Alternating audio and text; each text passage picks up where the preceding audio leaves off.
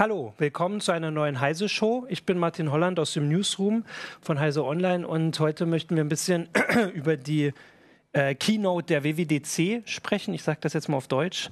ähm, das war ein bisschen schwieriger auf Englisch. Oh ja. Ähm, und zwar geht es darum, dass ähm, Apple ja ähm, jedes einmal im Jahr quasi diese Entwicklerkonferenz ähm, durchführt und am Anfang quasi so die großen Neuerungen vorstellt. Aber normalerweise für Software. Also normalerweise geht es um Software, die Hardware kommt im Herbst. Das war diesmal ein bisschen anders, ein bisschen komplett anders. Sie hatten insgesamt sechs Neuvorstellungen. Wenn ich mich jetzt nicht komplett verzählt habe, waren zumindest drei davon Produkte, ähm, zumindest überarbeitete Produkte oder komplett neu. Deswegen habe ich mal versucht, hier so ein bisschen ein äh, Panel zusammenzustellen, dass wir das irgendwie abdecken können und so ein bisschen besprechen, was das jetzt für uns bedeutet, was das für Apple bedeutet und vor allem, was das natürlich auch für ähm, die Konsumenten und die Apple-Nutzer bedeutet. Und dazu habe ich äh, mit mir Wolfgang Reschel aus dem Mac I Ressort. Ja, hallo. Ähm, du hast ja das am Montag mit angeguckt und bist so für die Softwareseite von, äh, von Apple ja, zuständig und, und so. genau. Ähm, und Sven Hansen äh, aus der CT, der sich bei uns mit denen, ich habe Erst hatte ich intelligente Lautsprecher. Ich glaube, wir nennen sie noch smarte, weil so intelligent sind sie noch nicht. Ja, erstmal waren sie nur vernetzt, ne? aber im Prinzip geht in dem Produkt jetzt einiges zusammen. Genau. Werden wir ja noch drüber sprechen. Und eigentlich sind es vernetzte Lautsprecher, aber halt auch diese Assistenzsysteme, Alexa genau. und Co. Genau, und darüber wollen wir dann sprechen, weil das genau. war so auch der, naja, sagen wir mal, also es war das der letzte Punkt, das ist ja immer dieses berühmte One Last Thing, so quasi der Höhepunkt äh, der HomePod. Ähm, aber erstmal ein bisschen über die, die Software. Also für mich als ich sage jetzt, also ich bin nicht Apple-Nutzer, ich habe aber ein iPad, das benutze ich zumindest natürlich ab und zu. Das heißt, ich kenne mich ein bisschen mit, mit iOS aus. War das jetzt alles nicht so groß? aber ich habe mir schon sagen lassen und habe das auch gelesen bei euch, dass es schon ein paar also wie, wie seht ihr das denn als Apple? Experten. War das jetzt, äh, waren da große Würfe jeweils oder? Ja, das, das wie man es betrachtet. Ja. Also als, als Mac-Anwender ist zum Beispiel die, sind die Neuerungen bei macOS, dass, dass sehr viel unter der Haube passiert. Mhm. Es gibt mhm. zum Beispiel ein neues Dateisystem, da haben viele Leute lange drauf gewartet. Das ist zum Beispiel ein großes Ding. Ähm, dann halt äh, sind ganz viele Kleinigkeiten passiert, dass ähm, Apple halt ähm, zum Beispiel eine neue Grafikschnittstelle äh, vorgestellt hat, Metal 2, die angeblich zehnmal schneller sein soll. Damit mhm. kommt dann noch einher, dass äh, Apple jetzt endlich ähm, Virtual Reality unterstützt. Hat dann auch auf der Präsentation dann mit so einer äh, HTC Vive ja, genau. äh, ein bisschen rumgespielt quasi und äh, das gab es bei Apple vorher nicht. Die sind da quasi hinten dran. das ging überhaupt nicht. Also man konnte da keine ähm, äh, Vive oder so anschließen und sich das ich, da ganz im Detail weiß ich das nicht. Soweit ja. ich das äh, mitbekommen habe, ging das halt nicht, vor allem weil halt die Grafikkarten auch zu schwach waren. Ah, okay, genau. Und da kommt jetzt natürlich das, dass sie, also das, äh, dass das ja immer nur der halbe Teil ist, dass sie auch die Produkte vorgestellt haben, die das dann jetzt unterstützen. Genau. Ähm, aber schon, also ich habe auch, ähm, ich habe ja gerade gesagt, dass ich so als ähm, iPad-Nutzer da so ein bisschen ähm, das mitkriege, dass sie jetzt so Sachen als neu bezeichnen oder also neue Sachen vorgestellt haben wie Drag and Drop äh, in iOS 11, die man nun uh. von anderen schon eine Weile gewohnt ist. Ja, ähm, zumal äh, bei anderen Systemen, zum Beispiel bei, bei Microsoft, ist es ja so, dass ähm, Microsoft nicht zwei Betriebssysteme pflegt für, für solche Tablets und so, sondern es ist ein Betriebssystem mit genau. zwei verschiedenen Modi. Und äh, bei Apple ist es halt so, dass sie jetzt ihr iOS quasi immer näher an den Desktop rücken, dass es jetzt Funktionen gibt, dass man Drag and Drop zwischen zwei ähm, Ansichten äh, machen kann, ja. dass es jetzt einen Dateimanager gibt auf dem iPad. Das gab es halt vorher auch nicht, ja. wurde auch sehr lange kritisiert. Ähm, was viel kritisiert wurde und immer noch nicht da ist, ist halt ein Multi-User-System. Das gibt es, soweit mhm. ich das mhm. weiß, nicht für den Privatanwender, ja. sondern nur für ähm, Bildungseinrichtungen. Und ähm, ja. Aber ist das denn dann auch, also ein Ziel, so wie du es gerade gesagt hast? Also ich habe jetzt hier, man kann das ja auch mal zeigen, ich habe jetzt hier ein, äh, achso, jetzt ist es nicht in der Kamera, ein Surface ähm, von Microsoft. Und das ist ja nun wirklich komplettes Windows. Also genau. das ist nun produktiv äh, genau. Und das ist, also das finde ich richtig gut und auch der, der große Vorteil gegenüber dem iPad. Ist das denn bei Apple geplant, dass es auch irgendwann wirklich eins wird? Oder nähern die sich an und macOS bekommt, also die haben ja auch so Sachen wie diese Chat-Funktion und sowas, sagen sie immer dazu, die gibt es auch in macOS und, und iMessage und sowas. Und gleichzeitig bekommt iOS-Sachen, die in macOS natürlich ist, Drag and Drop ist ja natürlich schon seit Ewigkeiten gibt es das, ja, ja, werden jetzt darüber geholt. Also ist das schon das Ziel, dass es irgendwann auch eins ist, weil die Hardware ja irgendwann das alles kann. Also Apple betont eigentlich, dass es nicht eins werden soll, sondern mhm. dass es wirklich ja. zwei Klassen von Geräten bleiben soll, aber also was sie tun, ja. äh, spricht natürlich dafür, was du Das ist schon irgendwann anders mal. Ja. Genau, ich würde auch nochmal dazu, weil wir natürlich hier auch schon ein bisschen äh, Zuschauer haben, also auch gleich der Hinweis, ähm, wenn ihr Fragen habt, könnt ihr die auch hier schön stellen in YouTube. Ich gucke da auch gleich und unsere Regie, dass wir das auch ein bisschen vorlesen. Also beteiligt euch und stellt uns auch eure Fragen. Genau, also das war so die ähm, die Software-Seite. Und wie gesagt, man kann jetzt darüber, also für Apple-Nutzer sind es natürlich, wenn, also das war auch so ein Gedanke, dass äh, wer jetzt ein iPad benutzt, wird sich wahrscheinlich wieder eins kaufen, der ist einfach froh, dass diese Sachen kommen. Genau. Für mich war es jetzt öfter so, dass es äh, das Gefühl weniger, es geht jetzt nicht mehr darum, Leute dahin zu holen weil man ja nur Sachen holt, die quasi schon, also die es auf Android oder ähm, vor allem dann auf, unter Windows schon gibt, dass man sich mehr darauf konzentriert, dass die Leute, die da sind, da bleiben, weil das sind genau. ja wirklich genug und das sind, oder also sagen wir jetzt mal genug, wahrscheinlich sind es insgesamt nicht genug, dass man die jetzt haben will. Dass es aber keine Neuerung gab, wo man sagt, wow, das vermisse ich jetzt auf meinem Tablet von einem anderen Hersteller würde ich jetzt auch unterstreichen. Genau, also es ist jetzt nicht das große dicke Ding dabei gewesen, wo man jetzt sagen müsste, okay, alle anderen Geräte interessieren mich nicht mehr und jetzt gehe ich zu Apple. Genau, und das, das ist so meine Herangehensweise. Ne? Also ich habe halt mir diese ganze äh, Präsentation angeguckt, das ist dann schon ein bisschen ja, enttäuschend, weil das war ja schon, früher war das so, dass man Sachen auf dem iPhone und auf dem iPad gesehen hat, die man sich gewünscht hat und die jetzt nicht kommen. Aber irgendwie ist das ist das nicht so, genau. Aber ähm, ja, das kann man, vielleicht können ja die Zuschauer auch sagen, ob sie das so ähm, ähm, gesehen haben. Ähm, aber das, also die anderen Sachen können wir ja kurz erwähnen. Also sie haben noch, ähm, ich muss jetzt im Überblick, ich muss auch sagen, sie haben äh, die iMacs haben sie erneuert. Genau, die haben die bestehenden iMacs erneuert, ohne am Design irgendwas ja. zu ändern. So, es ist jetzt nicht irgendwie, äh, dass sie jetzt gesagt haben, okay, Microsoft hat jetzt äh, einen iMac-Klon quasi mit Touch mhm. und äh, dergleichen vorgestellt, dass sie das jetzt nachmachen, sondern die bleiben einfach bei dem bestehenden Design, haben Hardware-Upgrade gemacht, haben äh, Kaby Lake CPUs drin ja. und äh, haben dazu noch einen iMac Pro vorgestellt, der dann halt einfach dunkler ist quasi. ähm, Tastatur und Maus sogar auch und äh, äh, der kommt aber erst im Dezember oder im Herbst. Ich bin, nee, im Dezember, glaube ich, kommt mhm. der erst. Und äh, da haben die wirklich auf die Kacke gehauen, sag ich mal. Also bis zu 128 Gigabyte Speicher, 18 Kerne und ja, ja, das war schon Belüftungssystem und so. Also das war schon ein großes Ding, aber es ist halt nur eine Ankündigung gewesen und man muss halt drauf warten. Genau. Das war auch so ein bisschen so ein Eingeständnis, dass es von Seiten der Profi-Anwender halt viel Kritik das, gab, dass ja. von äh, Apple halt lange nichts mehr äh, gemacht wurde. Der Mac Pro ist irgendwie 2013, glaube ich, das letzte Mal aktualisiert mhm. worden, beziehungsweise da wurde er vorgestellt, aktualisiert wurde er, glaube ich, noch einmal.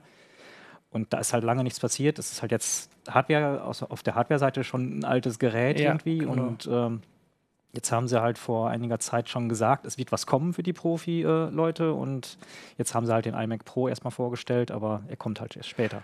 Genau, und aber den Mac Pro soll es auch weitergeben, haben sie danach auch gesagt, dass genau. sich jetzt keiner Sorgen macht. Der wird dann auch noch, und sie haben das iPad, weil wir gerade drüber geredet haben, hier steht ja auch ein etwas kleineres, haben sie noch größer gemacht. Also es gibt jetzt noch ein größeres iPad. Nee, es gibt nicht ein noch größeres. Äh, also es gibt das 12,9 Zoll, das ja. gab es schon vorher, das war das erste iPad Pro. Ja. Die haben das 9,7 Zoll äh, iPad Pro haben sie quasi abgeschafft und durch ein 10,5 Zoll ah, okay. iPad okay, äh, Pro dann ersetzt. gut, ich, man kann aber zumindest, genau, aber es ist weniger als das große. Okay, man kann etwas durcheinander kommen, vor allem wenn man sich nicht die ganze Zeit mit beschäftigt. Das waren so die, die Upgrades, die im Prinzip, das können wir da auch nochmal reden, ja eigentlich dann nicht so also du hast gerade gesagt, manche Sachen wurden erwartet, aber sie wurden halt angekündigt jetzt auch für Herbst. Also man hätte ja auch eigentlich sagen können, warum wartet man nicht bis Herbst? Weil oft macht Apple ja dieses berühmte ähm, und wir haben das jetzt hier und ja. ab jetzt könnt ihr es bestellen. Ja, also dass Apple das äh, schon auf der Entwicklerkonferenz vorstellt, das ist jetzt nicht unüblich. Ah, okay. Das machen die zum Teil halt auch einfach, damit die Entwickler auch wissen, für was sie halt entwickeln okay, sollen. Das klingt logisch. Also jetzt ja. gerade, dass sie ähm, für die iPads haben sie Augmented Reality äh, vorgestellt. Also das ist dann Bestandteil von ja. iOS 11. Und darauf müssen sich die Entwickler natürlich vorbereiten. Stimmt, ja. Und ähm, am Mac haben sie halt diese Virtual Reality-Geschichten ja, genau. Äh, vorgestellt, wo sich auch die Entwickler darauf vorbereiten. Dann wird es halt mit einem iMac Pro dann halt richtig geil. Ja. Okay. Und was sie auch vorgestellt haben, und deswegen haben wir Sven hier, das war so das, also es gibt also bei Apple so richtig Überraschung, muss man auch sagen, gibt es ja nicht. Also durch die ganzen Leute, die wirklich viel Geld damit machen können, dass sie in so eine chinesische Fabrik reingehen und irgendwelche Fotos machen oder so, war das, glaube ich, schon bekannt, dass sie auch jetzt so einen vernetzten Lautsprecher bringen wollen. Genau. Und den haben sie jetzt angekündigt, der heißt HomePod, mhm. Soll im Dezember kommen. In den USA. In den USA und, und in, in Australien. England und, und Australien, genau, ja, genau, also in englischsprachigen Ländern. Richtig. Dafür gibt es aber tatsächlich, also wahrscheinlich nachvollziehbare Gründe, weil der kann nicht nur Musik abspielen, sondern mit dem kann man reden. Genau, im Prinzip ist das so ein Hybridgerät, also ein Verschnitt aus zwei Systemen. Einmal so ein Netzwerklautsprecher, wie man sie von Sonos kennt, die da recht erfolgreich mit sind, mit so Mehrraumsystemen und äh, mit einem Sprachassistenten, wie das halt Amazon mit dem Echo, Echo Dot rausgebracht hat, was halt auch sehr erfolgreich äh, läuft. Und ähm, der HomePod, der äh, bündelt nun beide Funktionen ja. in einen soll halt hervorragende Musikwiedergabeeigenschaften haben. Ähm, wahrscheinlich auch Multiroom-fähig sein, wobei so richtig explizit wurde es, glaube ich, gar nicht gesagt. Doch, ne? Doch okay, ja. ja. Ne? Was also, heißt Multiroom? Heißt Multiroom, das dass ich mir wirklich meine ganze Butze damit vollkloppen kann, irgendwie auf dem mhm. Klo, in der Küche und sonst wo. Und dann kann ich auf Siri einreden und dann spielt alles mhm. möglichst an der richtigen Stelle und nicht an der falschen Stelle. Und äh, eben auf der anderen Seite, Siri ist halt mit drin, äh, Sprachassistent von, von Apple. Das heißt, ich, ich habe auch ein Mikrofon-Array, kann halt auf das Gerät zugehen und kann es dann halt auch mit Sprache steuern. Insofern zwei Geräte in eins zu einem Preis, der ja durchaus über dem liegt, was andere Leute nehmen, aber immer noch nicht unanständig ist. 350 mhm. Dollar wollen sie dafür haben, für eine so eine kleine Dose, die dann ja. spielt. Da haben wir sie ein bisschen. Gut, das sieht jetzt auch äh, ja, man sieht nicht viel. Genau, Wie man die sieht, Experten, sieht man genau, die, die, Experten können die Unterschiede erklären, aber natürlich ist das jetzt äh, systembedingt oder gerätebedingt, dass sie alle sehr nach Lautsprechern aussehen, weil es halt Lautsprecher sind. Na, in diesem Fall ist es so ein bisschen so wie so eine aufgedunsene Klorolle, 18 ähm, Zentimeter hoch. Ähm, es strahlt in alle Richtungen ab, also es ist ein äh, kom komplett rundes Design mit, mit sieben äh, Tweetern, können, kann man jetzt hinten auch sehen, äh, die auch im, im Kreis ah, ja. angeordnet sind. Beamforming ist die Technologie dahinter, das heißt, äh, man muss sich das so vorstellen, dass jeder dieser Schallwandler einzeln angesteuert wird und damit kann man ja ganz spannende Sachen machen, weil man den Schall wirklich direkt an bestimmte Stellen im Raum mhm. halt projizieren kann. Da kommt es dann tatsächlich auf einen, auf einen Test drauf an und da muss man dann die Ohren spitzen und, und horchen halt, ja, wie, wie gut das tatsächlich gelöst ist. Aber so von der Erfahrung her ist schon so, dass Apple ja also gute Qualität auch beim Sound dafür, das ist ihnen ja schon wichtig, oder? Also da kann man wahrscheinlich erwarten, dass sie, also die Ankündigung war so, dass sie die Konkurrenz natürlich sehr, also haben sie explizit genannt. Da war das Sonos zu sehen, die ja sowas ähnliches machen und ich glaube, der Echo war zu sehen. Ich weiß nicht. Ich weiß, also sie hatten ja. zwei Sachen und haben dann gesagt, unser Sound ist besser und also auch wenn das natürlich immer alles ja ein bisschen sehr selbstbewusst klingt, aber also sie haben ja Erfahrungen damit. Das kann man schon ja, so unglaublich viel Erfahrung, aber gut, das wirst du weiter sehen. Also haben auf, den, auf, jeden Fall haben sie unglaublich viel Geld und geben ja. sich da unglaublich viel Mühe, sodass ich davon ausgehen würde, dass das halt schon irgendwie vernünftig ja. klingt. Das wäre auch schade, wenn es bei dem Aufwand halt irgendwie nicht vernünftig klingen würde. Wobei, ehrlich gesagt, jetzt aus meiner Erfahrung, das ist halt so von, von dem ganzen Aufbau, ist, ist das schon ziemlich, ja, sehr hoch technisiert alles, ne, was man da sieht. Also auch diese, diese Tweeter, die im Boden sitzen, die spielen wohl noch über Bande, quasi durch ein Horn, durch einen unteren Auslass Kameras, also die äh, mhm. beamen noch nicht mal direkt, das ist alles ziemlich indirekt, also da, da ist schon sehr viel Zauber dabei.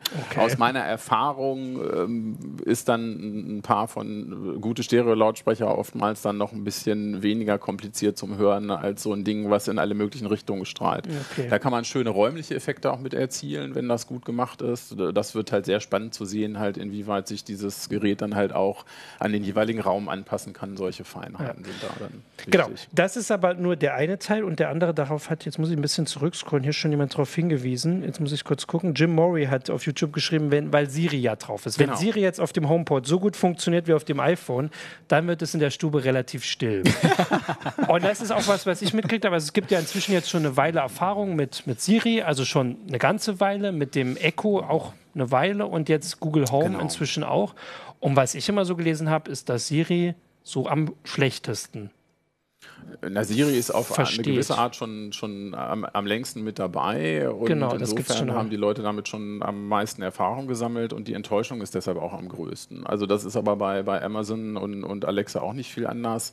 Da merken wir jetzt auch langsam, je mehr die Leute mit, mit den Dingern Zeit verbringen, desto äh, klarer wird ihnen, dass das Ganze mit Intelligenz nur sehr wenig zu tun hat, bis hin überhaupt nicht. also das heißt so, dass die verstehen mich nicht. Die verstehen keinen Sinn, sondern ja. im Prinzip sind da Sprachkommandos, die man reingibt und dann gibt es einen bestimmten Output. Und nichts anderes haben sie auch auf der Keynote dann eigentlich erzählt, dass sie gesagt haben, Siri wurde jetzt noch angepasst. Ne? Natürlich geben ja. die sich Mühe, die soll jetzt was verstehen, aber wenn man genau zuhört, was er gesagt hat, im Prinzip hat er gesagt, ne, da sitzt das Siri-Team und die haben versucht, möglichst viele relevante Kommandos da jetzt reinzuholen. Ne? Mhm. Das heißt, äh, verstehen, von verstehen kann man da nicht reden, sondern da sitzt eine Horde Leute, die gucken, was könnten die Leute im Kontext Musik alles da reinsabbeln ja. und die versuchen dann eben diese Sachen in die Datenbank reinzupusten und Siri dann beizubringen, darauf halt angemessen ja. zu reagieren. Was man sich natürlich eigentlich wünschen würde, ist ein wirklich intelligentes System, ja, was halt äh, gerade bei, bei, beim Thema Musik mit 40 Millionen Titeln im Hintergrund in so einem Abo wäre das natürlich genial, wenn ich einfach sagen könnte, ja, wie, wie, wie sieht es denn aus? Oder wo hat denn die Background-Sängerin, wo hat die denn noch irgendwie mitgemacht oder sowas? Ne? Also wenn man so richtig schön ins Stöbern kommen könnte, in Wirklichkeit ist es in der Tat so, dass es alles eine große Katastrophe. Ähm, wer versucht durch, durch so eine Musikbibliothek, das ist jetzt aber unabhängig von, ja. von Apple oder Amazon, wer versucht da, da durchzukommen, da beißt man irgendwann in die Tischplatte, gerade mit Sprachsteuerung und geht wieder zum PC, um da seine Lieder ja. zu finden. Allein schon, weil es von einem Lied meistens 20 Versionen gibt und die, diese Systeme einfach nicht in der ah, Lage sind, Stimmt, überhaupt ja. mal das Richtige da halt irgendwie rauszufinden. Benutzt du Siri? Eher selten. Also bei mir funktioniert das Terminanlegen, Weckerstellen und sowas, ja. aber so weiterführende Sachen, da habe ich dann eher Probleme. Ich hoffe darauf, dass Apple da wieder ein bisschen mehr äh, investiert, dass das besser wird mit iOS 11. also wäre jetzt natürlich auch ein guter Anlass, wenn man jetzt wirklich ein Gerät hat, das. Das müssen sie. Das ja, ja eigentlich, ja. also eigentlich wird es dann Nee, es kann natürlich auch über das iPhone wahrscheinlich gesteuert werden, so wie Sonos, dass ich einfach auf Play drücke genau. und dann, okay, das ist schon. Aber der Sinn wäre schon, dass ich sage, spielen mir die Rolling Stones. Im Prinzip ist es halt auch so, dass, dass der HomePod ist auch so ein bisschen die, die letzte Chance für, für die ganze HomeKit-Thematik. Apple hat ja schon vor, vor einigen Jahren einen eigenen Heimautomationsstandard mhm. quasi versucht zu, zu etablieren, wo, wo Anfang sehr viel Hoffnung auch in der ganzen Branche mit verknüpft waren, einfach weil man gesagt hat, hier ist ein Player, der schafft es vielleicht da, das Wirrwarr der Standards irgendwie auf, aufzulösen, da können sich alle dahinter stellen. Und äh, Apple hat im Prinzip dann aber den Fehler gemacht, die Hürde so hoch zu, zu hängen, dass eigentlich kaum Hersteller mitgekommen ist. Also nach Jahren sind da jetzt im deutschen Store sechs Hersteller, die da schon mit äh, halber Power zumindest und einer Handvoll Produkten dahinter stehen. In den USA sind es 13. Ich habe gerade noch mal geguckt. Also das ist, ist, eigentlich eine mittelschwere Katastrophe für HomeKit. Mit dem HomePod ist jetzt das erste Mal so eine Art Zentrale auch da. Da ist ja ein vollwertiger Prozessor drin und das natürlich mhm. auch nicht umsonst. Also die haben zwar gesagt, das ist nur für die Musik, aber den A8, da wird man wahrscheinlich noch mehr mitmachen können, ja.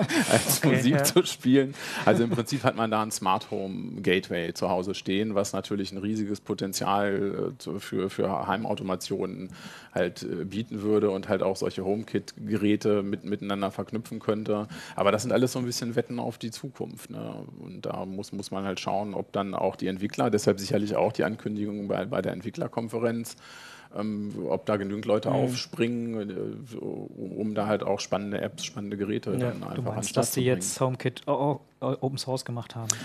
Genau, das ist sicherlich auch ein wichtiger Schritt dahinter. Ne? HomeKit war dermaßen vernagelt, dass selbst die Hersteller, die den besten Willen hatten und die größte Apple-Affinität, die man sich nur vorstellen konnte, da teilweise die Segel gestrichen haben, einfach weil die, die Zertifizierung von den Produkten so unglaublich mhm. kompliziert war und die, die Anforderungen an Verschlüsselung und Sicherheit so hoch, dass irgendwann alle gesagt haben, dann macht das man ohne Geräte, so ungefähr. Und oh ja. da sind sie jetzt zurückgerudert und haben versucht, eben mehr in Richtung Open Source zu gehen, da eine Community drum zu kriegen, weil ansonsten entwickelt da halt keiner was ja. für. Und dann ist halt eben auch so ein Standard im Prinzip tot, wenn es keine Geräte drumherum gibt. Ja. Das hatte ich so bei, ich glaube, bei dem Echo mitgekriegt, dass äh, also der Vorteil auch ist, dass halt so viele dafür Amazon entwickeln. hat das äh, im, im, Prinzip so ein, Vorbild in der Branche, ist, ist tatsächlich äh, Philips mit dem U-System gewesen, die sind schon ein paar Jahre am Start und die haben sehr früh ähm, alles offengelegt. Das waren so die ersten, die mhm. gleich gesagt haben, ne, wir machen das System und haben sämtliche SDK, API, jedem alles einfach gegeben, jeder konnte da drauf. Das hat natürlich erstmal dann auch bedeutet, dass, dass die Sicherheit gerade auf IP-Seite irgendwie nicht so besonders toll irgendwie war, wenn man erstmal im Netz war. Auf der anderen Seite haben die es dadurch geschafft, sehr schnell sehr viele spannende Sachen da, ja, okay, zu bekommen. Ja, und die Leute haben angefangen, damit rumzuspielen. Und das, das darf man halt nicht unterschätzen. Ja. Und äh, Amazon ist ähnlich ran, rangegangen mit, mit den Skills, die man da mit relativ wenig Aufwand halt auch programmieren kann. Genau. Ja, da wird man sehr schnell halt selber Entwickler und bastelt sich seine eigene Skill zusammen und kann die da halt online schieben. Und so wachsen die Sachen, weil man, man schon sieht, dass, dass die Innovationskraft der Unternehmen selber einfach nicht ausreicht, um, um so ein System halt irgendwie ans Laufen zu bringen. Ja. Ne? Da, da sind die User tatsächlich gefragt und eben die Community. Ja. Ich habe noch äh, hier unser Kollege Kollege Volker Zota, dem herzliche Grüße, der hat irgendwie eine Zahn-OP hinter sich und ich glaube, der leidet jetzt, äh, aber nicht wegen der Sendung, sondern wegen den Zähnen. äh, und der hat äh, im Chat geschrieben, ich gute Besserung. finde, gute Besserung natürlich, ich finde vor allem erschreckend, dass Apple vor allem Ankündigungen rausgehauen hat, aber noch nichts fertig ist.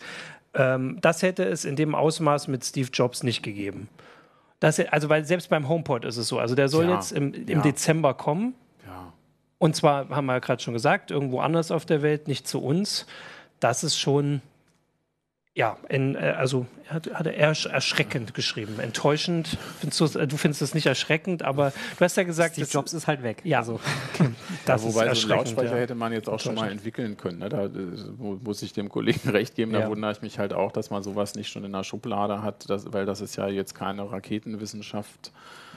Ja, oder, ne? also, bei also dem, beim HomePod verstehe ich jetzt auch nicht so wirklich, warum mhm. sie den da vorgestellt haben, weil für die Entwickler das jetzt kein großes Ding ja. ist. Und den hätten sie jetzt auch im, im, Herbst vorstellen können oder so. Ja, ich glaube tatsächlich, diese, da ist diese HomeKit-Geschichte ist wahrscheinlich noch wichtiger sogar als die HomePod-Geschichte ja, im Hintergrund, okay. ne? weil wenn sie jetzt sagen, irgendwie HomeKit ist offen und wenn da wirklich ein paar Leute halt irgendwie spannende Sachen machen, ich glaube, sie wollen auch wieder ein bisschen Bewegung hin, hinkriegen, dass einfach ein paar Hersteller auch sagen, okay, wir machen da was für HomeKit, weil sie haben sich da echt über Jahre den Ruf erarbeitet, dass das Ding einfach tot ist. Also mhm. da ist auch nichts mehr gekommen. Mhm. Selbst die Elgato ist so einer der größten Verfechter eigentlich, die immer nur für Apple auch entwickelt haben, ganz gezielt ne, mit diesem Eve-System.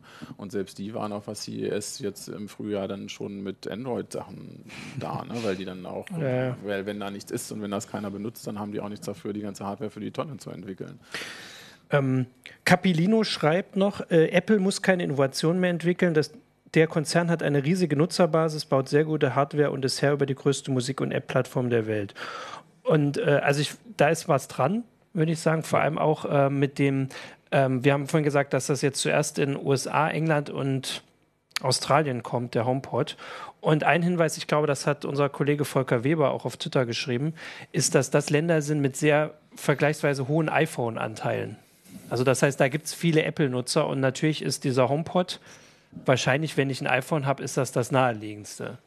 Also ja. die werden ja super zusammen funktionieren. Also ich kann mir vorstellen, dass vor allem die Sprache das das Entscheidungskriterium war, ja. warum die erstmal ah, okay. das ja, okay. das die Länder gehen. Ding. Also noch davor. Noch, das, das ja. zeigt im Prinzip, wie schlecht die KI in Wirklichkeit ist. Das ist bei Amazon ja dasselbe gewesen. Ne? Mhm. Also da, da gab es den Echo, Echo, auch erst in, in UK, weil in einen anderen Sprachraum zu gehen wäre, wenn, wenn wirklich was Intelligentes dahin wäre, wäre es vielleicht gar nicht so schlimm, weil das würde ja irgendwie Sinn er, er, erkennen mhm. und auf einer gewissen Ebene dann auch abstrahieren und dann wäre im Hintergrund eigentlich alles identisch. Also wenn Intelligenz vorhanden wäre.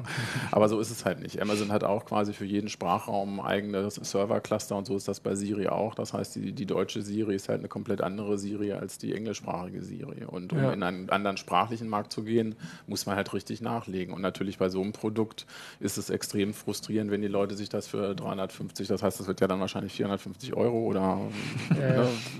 ne, kosten, wenn man sich das dann hinstellt und dann äh, kommt da halt irgendwie keine Musik raus, wenn man drauf einquatscht. Also da wird ja. noch einiges passieren müssen.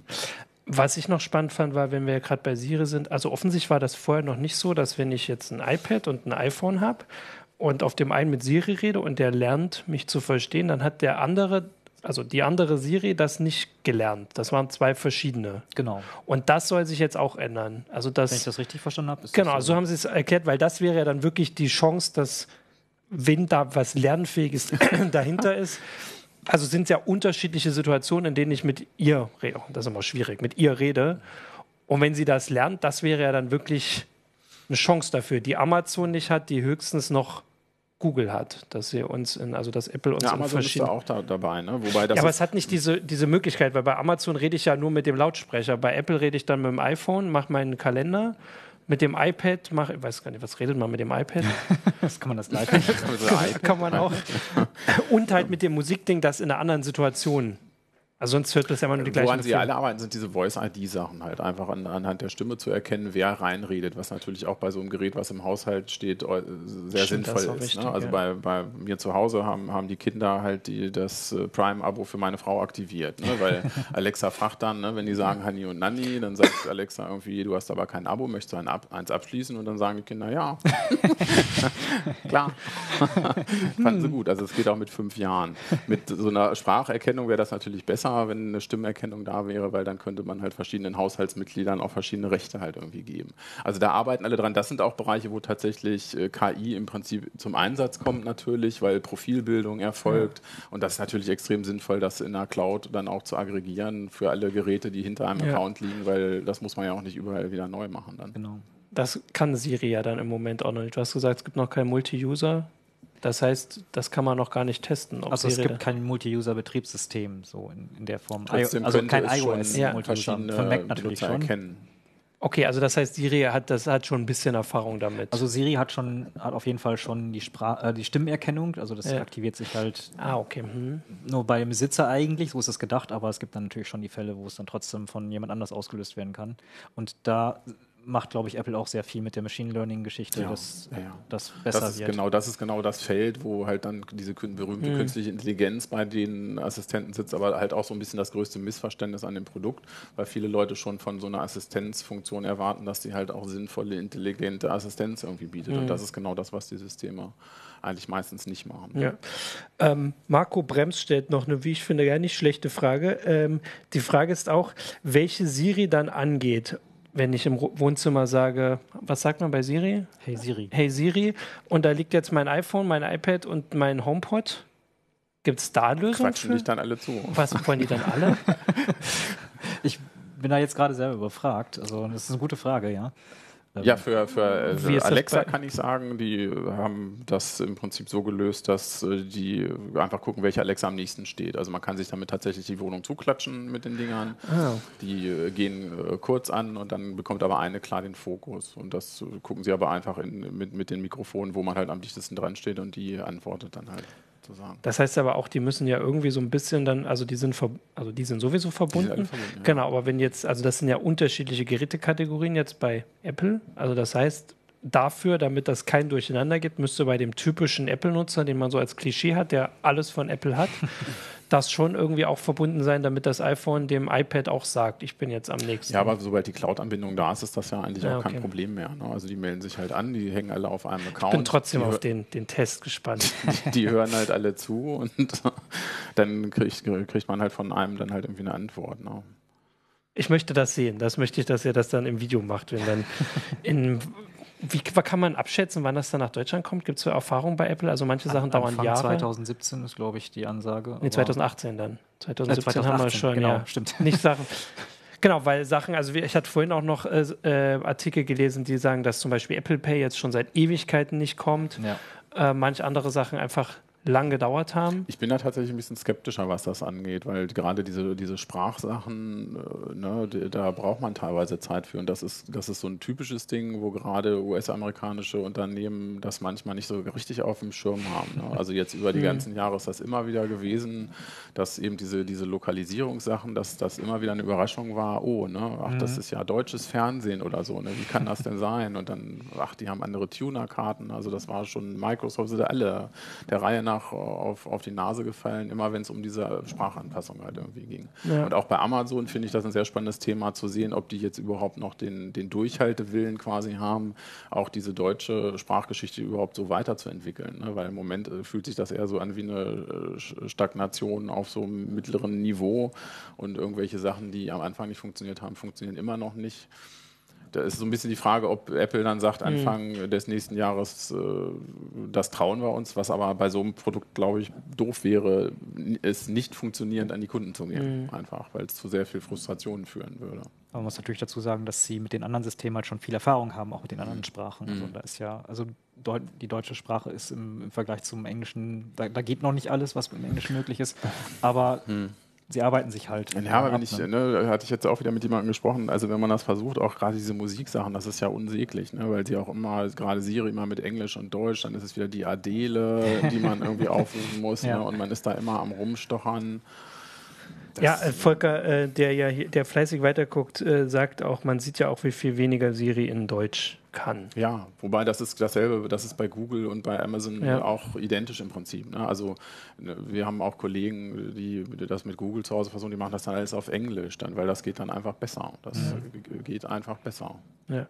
Ich sehe schon, normalerweise sitzt Volker dann nur in der Regie und macht hier ab und zu Fragen. Er beteiligt sich an der Diskussion, der müsste am besten hier sitzen. Hat sich gelohnt ähm, mit den Zähnen. Genau, er sagt auch noch, ähm, dass Apple bei dem HomePod ja vor allem auf die Musikfunktion genau. setzen will. Kaufen also, ist damit nicht. Also. Genau, also dass diese Sachen, die jetzt äh, bei, also Amazon will natürlich vor allem, dass man halt darüber irgendwelche Premium-Accounts abschließt, egal wer in der Familie und Google Google weiß ich immer nicht. Google ja, ich glaube, Amazon war selber so ein bisschen überrascht davon, was, was die Entwickler dann alles so für, für Skills da von Seiten reingeschoben haben. Ne? Also da habe ich noch keine richtigen Statistiken darüber gesehen, wie viel zum Beispiel wirklich darüber eingekauft wird oder so. Das hält mhm. sich, glaube ich, extrem in Grenzen. Das mag mal so gedacht gewesen sein, aber ich glaube, die sind da selber so ein bisschen überrascht von, von dem Erfolg, wie das Ding da halt dann aufgenommen wurde. Das zeigt aber auch einfach, glaube ich, die, die hohe Attraktivität von diesen Sprachsystemen. Und das hat, glaube ich, mehr ja. was mit, mit einer gewissen gewissen positiven Erwartungshaltung der Kundschaft ja, zu tun stimmt. und mit der netten Stimme, die die, die, die Alexa einfach auch hat, die spricht da nett an und dann macht das halt erstmal Spaß. Und ja.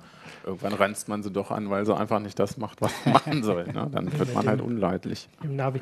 Ähm, wie ist das denn? Also wie, ähm, wie steuert sich, also Siri, mit Siri kann man ja jetzt schon Apple Music steuern. Genau. Funktioniert das? Also vor allem die Sachen, die du vorhin so gesagt hast, die also nicht nur Spiele Adele Top 10, sondern spiele Musik wie? Also unter iOS kann ich nur sagen, dass das auf, also mit der deutschen Serie halt ziemlich leidlich funktioniert. Also okay. Angeblich soll das beim Apple TV besser sein, aber da habe ich keine Erfahrungswerte.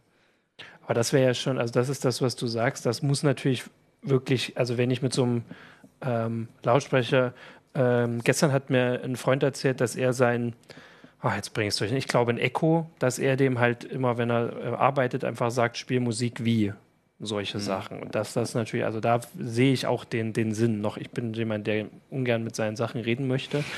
ähm, aber da sehe ich das. Und wenn das natürlich nur leidlich funktioniert, dann ähm, ist halt die Frage, ob man dann so viel mehr bezahlt, als ich für mein Sonos, wo ich das ja, also auf gesagt, Handy mache. Da, da haben sie ja äh, auch äh, darauf hingewiesen, dass sie genau an der Stelle halt arbeiten wollen. Ne? Eben solche Sachen wie, wie, ne, wie heißt der Schlagzeuger in dem Stück oder irgendwie solche Sachen. Das wäre natürlich cool, wenn sowas irgendwie funktionieren würde. Aber nach allen Erfahrungen, die bisher da sind, kann man da, glaube ich, äh, zu das Recht, ist, recht skeptisch Das ist eine Frage, die ich mir überhaupt nie stelle. dann bist du kein Musiker. Ah, ja, ich bin kein Musiker. vielleicht bin ich dann. Aber bin ich damit nicht vielleicht mehr Durchschnittsnutzer als alle anderen? Wie oft stellt sich die Frage, wer ist der Schlagzeuger in diesem Stück? Ja, im Prinzip sind das alles so höhere Funktionen, wie, wie man halt tatsächlich äh, dann eben solche großen Musikbestände auch anders, anders mal äh, wahrnehmen könnte. Ne? Ja, Wenn man halt stimmt, halt einem ja. Künstler folgt oder Einflüssen folgt, ne? der Komponisten vielleicht oder jemand, der Produzent war in dem einen Stück, was hat er noch so gemacht? Also mir passiert, oder ich habe tatsächlich teilweise so Musik gehört, äh, auch mhm. schon, weil, weil, ich relativ viel als Thema auch die Musik Flatrates hatte. Das heißt, die nette Möglichkeit, immer sehr viel Musik zu haben. Und das war aber oft dann auch durch, äh, durch eigene Recherche und das kann schon spannend sein. Und sowas irgendwie in Sprache zu machen, fände ich halt irgendwie schon cool. Ähm, aber da ist es aus meiner Sicht meilenweit von, von entfernt, ja. so sowas äh, zu bieten. Die Frage ist ja auch, welche Datenbasis Apple da überhaupt im Hintergrund hat. Also mir ist kein Musikkatalog bekannt, wo eigentlich vollumfassend diese Daten überhaupt vorliegen. Also Wobei Apple da tatsächlich sehr, also das kann schon sein, dass die sehr gute Datenbestände haben. Die, die haben selber angefangen ursprünglich, ich weiß, das ist jetzt aber wirklich jetzt Uhrzeiten, iTunes Uhrzeiten. Ähm, die haben angefangen selber zu rippen alles von CD. Apple war einer der wenigen Shops, die sich nichts haben anliefern lassen von, von den Labels, sondern angefangen haben, alles selber einzulesen. Allein schon auch wegen dieser Metadatenproblematik auch, die, die gerade zu den Anfangszeiten so. dieser ganzen Online-Shops und Download-Shops ein riesiges Problem war, weil die, die Labels alles selber überhaupt nicht organisiert haben und äh, irgendwelche Festplatten in Pappkartons durch die, äh, auf die Reise geschickt haben und, und da einfach nicht, nichts mehr zusammenpasste halt in den Datenbanken, sodass Apple relativ früh gesagt hat, ne, wir machen das von, von Scratch. Wenn sie das gut gemacht haben, kann das schon sein, dass da auch die Datenbank dahinter halt irgendwie solche dass Sachen sie das hergeben. weitergemacht haben. Auch sowas wäre natürlich theoretisch was für, für eine KI, ne? wenn, wenn, wenn es die denn gibt oder so. Aber auch das macht mir momentan alles mehr Angst, wenn da irgendwie eine KI über 40 Millionen Metadaten irgendwie rüberbürstet, dann weiß ich nicht was. Ich würde zumindest vorher ein Backup machen. ähm, ich habe jetzt noch kurz, das ist eine Frage, die ein bisschen woanders hingeht, aber Jim Murray fragt noch, ist der IKEA Smart Kram jetzt eigentlich kompatibel mit HomeKit? Nee, mit HomeKit äh, glaube ich immer noch nicht. Dass äh, die, die Frage, ah, okay, das ist aber sehr weit gedacht. Über den Umweg äh, der Ich dachte, das wäre nur eine Ja-Nein-Frage. Nee, nein. Müssen wir ja. eine andere Sendung machen dazu? nee, aber ist es. Äh, nicht, nein. Okay, kompliziert. es ist kompliziert, es wie das so schön. Ähm, Volker hat jetzt noch äh, reingeschrieben, natürlich, die Schlagzeugfrage findet er noch recht einfach, weil das nur eine Datenbankabfrage ist. Äh, jetzt stelle ich ihm quasi die Frage, dann soll er halt mitdiskutieren, was wäre denn dann eine Frage, die er, also die du, Volker, die du spannend und interessant fändest und die nicht Tippen so eine einfache Datenabfrage ja ist, genau. Äh, und euch Ja, du kannst zum Beispiel, oder was ich zum Beispiel häufig tatsächlich auch mache, auch mit meinen Kindern, ist Coverversionen hören, also verschiedene Versionen zu mhm. bestimmten Stücken. Das macht echt Spaß, weil, man, weil es schon spannend ist, was aus einem und demselben Musikstück ja, okay. so über die Jahrzehnte, die jetzt inzwischen in solchen Datenbanken rumlungern, halt da sind. Aber sowas sich zusammenstellen zu lassen, das schaffen die Dinge halt einfach nicht. Weil, okay. Weil du dann zehnmal die ja, in deinem Best-of-Sampler von irgendwem die eine Version drin hast. Also da musst du halt einfach selber beigehen. Okay, ja gut, dann ich, ich warte mal noch auch, was äh, folgt, aber er ist jetzt in der Diskussion hier, also offensichtlich ist das äh, von Ikea angekündigt. Ähm, ja, meine grundlegende Frage. Wir sind ja eigentlich, äh, jetzt wir hier ein bisschen so, ah, da geht es weiter mit der Antwort. Ähm, ähm, wie innovativ ist Apple? Also, dass wir jetzt nochmal zurückkommen. Also, wir haben jetzt ein bisschen darüber geredet. Also, es ist schon spannend, aber es ist eine Sache, wo wir wahrscheinlich in einem Jahr dann eine neue heiße Show zu machen können, wenn der HomePod da ist und wird sich nicht mehr daran erinnern, dass wir schon mal drüber geredet haben, weil ein Jahr ist in, unserem, in unserer Branche schon viel Zeit. Aber jetzt nach der Veranstaltung, wie innovativ sind Sie? Wie, oft, wie innovativ müssen Sie sein? Die Frage ist, wie man innovativ definiert. Ja. Ähm, Apple hat eigentlich in den meisten Fällen nicht was Neues erfunden, mhm. sondern Bestehendes halt richtig gut gemacht. Ja. Und das ist in diesem Fall, muss man halt abwarten, ob zum Beispiel der HomePod wirklich richtig gut ist ja. oder ob die einfach das gleiche liefern wie die anderen. Also erfahrungsgemäß kann Apple schon Sachen gut machen. Ah, und bei der Software, ich muss dich ja nochmal fragen. Also ich habe ja nun, wie gesagt, das wiederhole ich jetzt diese ganze Veranstaltung gesehen, weil es schon ein bisschen lang gedauert hat. Die Watch, die iWatch, äh, Apple, Watch, Apple Watch hat ja nun auch, also da haben sie auch neue Software angekündigt und das, was am längsten beredet wurde, war, dass jetzt da irgendwie so Sachen drauf farbig so vibrieren und so. So Kaleidoskop. Ja, diese Kaleidoskop. Wie, wie, also braucht man das? Ich bin kein Watch-Nutzer. Okay, gut, das ist vielleicht die, die, die größte Antwort, weil so richtig, also das habe ich wirklich nicht verstanden, dass es da nicht, also ich meine, die ist mit so großen Erwartungen äh, vorgestellt worden damals und jetzt kommen solche Veränderungen, die so marginal also, wirken. Die haben sie jetzt groß äh, gezeigt, aber das wirklich größer, also große in meiner ja. Ansicht nach war, dass jetzt ähm, die, dass das neue WatchOS halt dann mit Bluetooth-Geräten wie was ich Blutdruckmessern sprechen kann oder per NFC ah, mit okay. Fitnessgeräten im Fitnessstudio oder sowas. Und das ist schon, schon ein größeres Ding. Das konnten sie jetzt wahrscheinlich nicht besonders groß anpreisen, weil es halt nichts zu zeigen gab. Ja, es war auch nicht so auffällig wie diese diese Blätter. Auf jeden Fall auch eine Öffnung. Ne? Also vielleicht ja, ist stimmt. das auch wieder eher so ein Thema, ne? dass, dass da halt sowas wie NFC, Bluetooth oder so, dass das halt einfach Sachen benutzt werden, die man in anderen Devices halt schon länger hat, wo man dann halt immer nicht weiß, hier, warum soll das denn nicht funktionieren? Ne? Ja. Also insofern auch vielleicht eine ganz positive Entwicklung. Besonders innovativ ist, ist das Gerät aus meiner Sicht nicht, auch wenn auf der Pressemitteilung steht, irgendwie, dass sie alles wieder neu erfunden haben. Musik im Zuhause. Das ist auch Was ich seltsam fand, dass sie gesagt hatten, irgendwie, das wäre eigentlich Hardware für 700 700 Euro oder so. Das war irgendwie, das habe ich irgendwie nicht verstanden. Das, das wäre fast neu so, für Das Apple. klingt wie so ein Zuschussgeschäft halt. Ne? Also, also ich weiß nicht, ob iFixit oder nee, wer, wer rupft die Sachen immer auseinander iFixit, und sagt iFixit, ja. ne? Wie, und, und so eine Kostenanalyse, weil dieser A8-Prozessor, das ist ja echt schon irgendwie ein ganz schönes Ding, wo ich mir echt überlegt habe, Mensch, für so eine kleine Sounddose und dann stelle ich davon zwei nebeneinander, um noch schöneren Sound zu haben und habe quasi schon zwei iPhones dann nebeneinander stehen auf also dem Regal. Sie haben da irgendwie argumentiert, ich habe es da nicht mehr ganz äh, im Kopf, dass das Gerät quasi zwei Geräte in einem vereint. Und die zwei Geräte, wie, wenn man sie jetzt kaufen würde, wären halt hätten den Wert von 700 Euro. Ah, okay. Ich, bin ich dachte, der Materialwert wäre 700 und wir verkaufen es mal für 350 nee, das oder so. war eher der Nutzwert. So wie ein Smartphone, da könnte man den Wert eines Smartphones wahrscheinlich auf 5000 Euro rechnen, wenn man alle Geräte, die wir da, die Kamera, MP3-Player, ja. MP3-Player und, und das machen sie dann im Herbst. Dann sagen sie, dass das iPhone eigentlich hat. Ja, aber jetzt mal, wenn ich in Richtung Multiroom denke, brauche ich denn wirklich irgendwie dann 8 A8-Prozessoren, um irgendwie Musik zu also, hören? Was nee, verbraucht das, das Zeug eigentlich? Alles, also, na, wir werden es rausfinden. Interessant ist ja, dass sie für iOS ähm, 11 auch äh, Multiroom generell im System integriert haben. Da gibt es AirPlay 2 mhm. und da wird es dann wahrscheinlich von anderen Herstellern auch noch Ergänzungen geben zum HomePod. Die Frage, also was mir sich noch stellt, ist, also ich als Sonos-Nutzer, Sonos hat ja nun mehrere von den Dingern. Also logischerweise, weil der Fernseher ist halt so diese Playbar, ist halt sinnvoller für einen Fernseher. Die Frage wäre, ob das dann bei Apple am Ende auch eine neue Gerätekategorie an Lautsprechern wird. Also jetzt Amazon hat zwei, ne? oder? Also diese Echo sind doch auch zwei. Also ich gehe davon aus, dass das tatsächlich das Einstiegsding ist. Wobei aus meiner Sicht, weil es hardwaremäßig völlig überdimensioniert ist, könnte es natürlich auch so ein Slave geben oder sowas, aber sowas machen sie wahrscheinlich nicht. Also das wird wahrscheinlich mhm. das kleinste sein, aber einen noch größeren, noch schöneren sicherlich. Oder eine, eine Soundbase für ja. einen Fernseher. Also das gehe ich von aus, dass das weitergeht. Das ist ein HomePod Pro. Das hat man sich aber sowieso schon, na, hat man sich sowieso schon seit Jahren gefragt, warum sie halt in dieses Multiroom-Geschäft nicht, nicht einfach mal reingegangen sind. Ne? Weil mhm. sie Liebe zu Sound auf jeden Fall, Liebe zu Musik, also eigentlich mhm. hat alles gepasst. Und wenn es das gewesen wäre, vor fünf Jahren vielleicht einfach mal Sonos aufzukaufen, die eigentlich auch als ja, die werden jetzt böse sein, so wie so ein Apple-Klon angefangen haben. Ne? Die haben mhm. an, an eigentlich das gemacht, wo sie gesagt haben, ach, das fehlt bei Apple und das machen wir. Und die das sehr schick gemacht haben, sehr konsequent. Ja. Und da hätte man sich sicherlich auch schon mal annähern können, warum sie das nie so gemacht haben. Da hieß es immer, hier nehmt unseren Airport Express und iTunes und dengelt das irgendwie mit dem optischen Kabel an die Anlage. Und ja, ich äh, habe hier noch, Volker hat auf die Frage geantwortet, natürlich. Ähm, also er sagt, kurze Erinnerung, die Frage war, welche Fragen er also für schwieriger achtet, mhm. jetzt bei, bei Siri oder bei Musikabfragen. Und er sagt, alles, wofür man tatsächliches Machine Learning braucht, also Ähnlichkeiten und Zusammenhänge erkennen. Ähm, ja, also zu sagen, ich mag diesen Song, spielen mir ähnliche vor.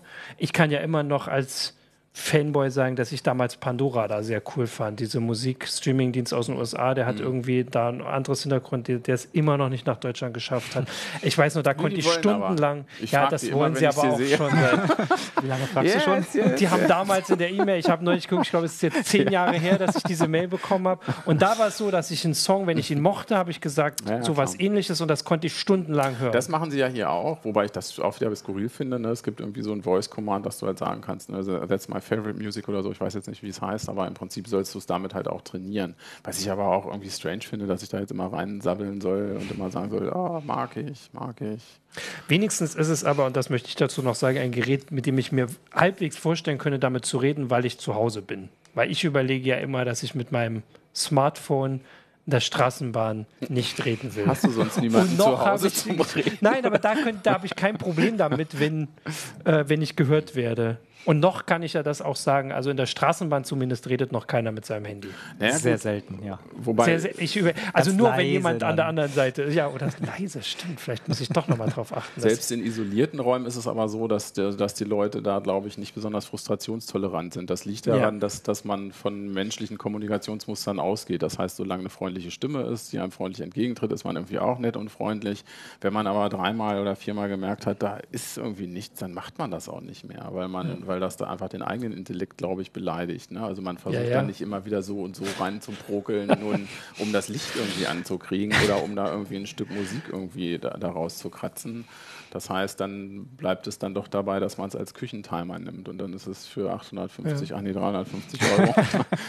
Jetzt nicht, nicht zu hoch. Für 400 Euro, äh, naja, ist also dann doch ein bisschen teuer. Da gibt es doch einen Film, der das Thema anspielt, dass äh, diese Spracherkennung und ähm, die elektronische Stimme, dass das halt alles super funktioniert und da verliebt sich halt jemand dann.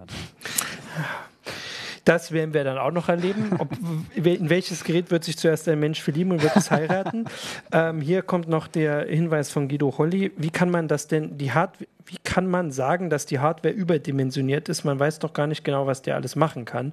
Allein die Laufzeitkorrektur der Lautsprecher ist sicher rechenintensiv. Ja, aber dafür kann man auch äh, DSPs zur Not auch anfertigen lassen, wenn man Apple ist. Ne? Also da kann ich spezialisierte Chips mir einfach okay. kommen lassen und die werden einen Bruchteil von so einem richtigen Prozessor kosten. Ja. Ähm, ne? Also das ist, ist, ja alles komplett äh, frei programmierbar. Ist eigentlich ein Smartphone ist da drin. Ne? Ja. Also das finde ich schon viel. Gerade wenn ich es jetzt hochrechne und sage, ich das ist ja nicht nur, ich will ja nicht nur eine Dose da haben. Wenn es jetzt so nur ein Smart Home habt, ne, der eine zentrale Funktion hat, aber im Prinzip sagen die auch, ihr nehmt euch zwei, stellt es aufs Regal, dann klingt es noch ein bisschen besser. Ja. Und klar, und bei drei und bei vier klingt es alles noch toller. Vielleicht habe ich irgendwann auch Surround Sound. Ne, und das ist ja der Gedanke von mehr Raum. Und da überlege ich schon, ja, brauche ich die da alle? Und was machen die denn um Himmels Willen die ganze Zeit? Oder brauchen die die ganze Power wirklich ja, zum Musik abspielen? Oder machen sie SETI dann, ja. wenn sie nichts mehr zu tun haben? SETI at home, das ist die Lösung. Noch mal ein bisschen in der Vergangenheit, das war ungefähr so die Pandora-Zeit. Ja. ähm, Genau. Also dann würde ich sagen. Ja, aber äh, Außerirdische haben wir immer noch nicht gefunden. Nee, also kann man ja weil alle wieder aufgehört haben. Ach so, ja, ich dachte, da sucht immer noch wer. Also ich habe es schon eine Weile nicht mehr. Das ist schon lange her. Ist schon eine Weile da her. Ich manchmal Mac. genau, also wir werden das sehen. Also den HomePod können wir dann in einem Jahr wieder besprechen. Auf jeden Fall. Ähm, die Software kommt auch im Herbst. Genau. Größtenteils. Ähm, ich glaube, ein Gerät, also das iPad gibt es schon. Nächste Woche. Das, genau, also es kommt wenigstens, eine Sache kommt direkt. Ja. Ähm, und den Rest gucken wir dann mal und dann werden wir sehen, ob das bei Apple, vor allem bin ich natürlich auch gespannt, was zeigen sie dann im Herbst. Wenn irgendwas Neues muss es dann auch ja, zeigen. Das iPhone halt, ne? Ach, stimmt. Ja, das gibt es ja auch noch. Okay, genau. Gut, dann werde ich mich nie, werde ich nicht überrascht sein, wenn Sie das neue iPhone zeigen. ähm, dann danke ich euch und wir sehen das und wir sehen uns nächste Woche zu einer neuen Heise Show und bis dahin noch eine schöne Restwoche und gute Besserung, Volker. Tschüss. Ciao.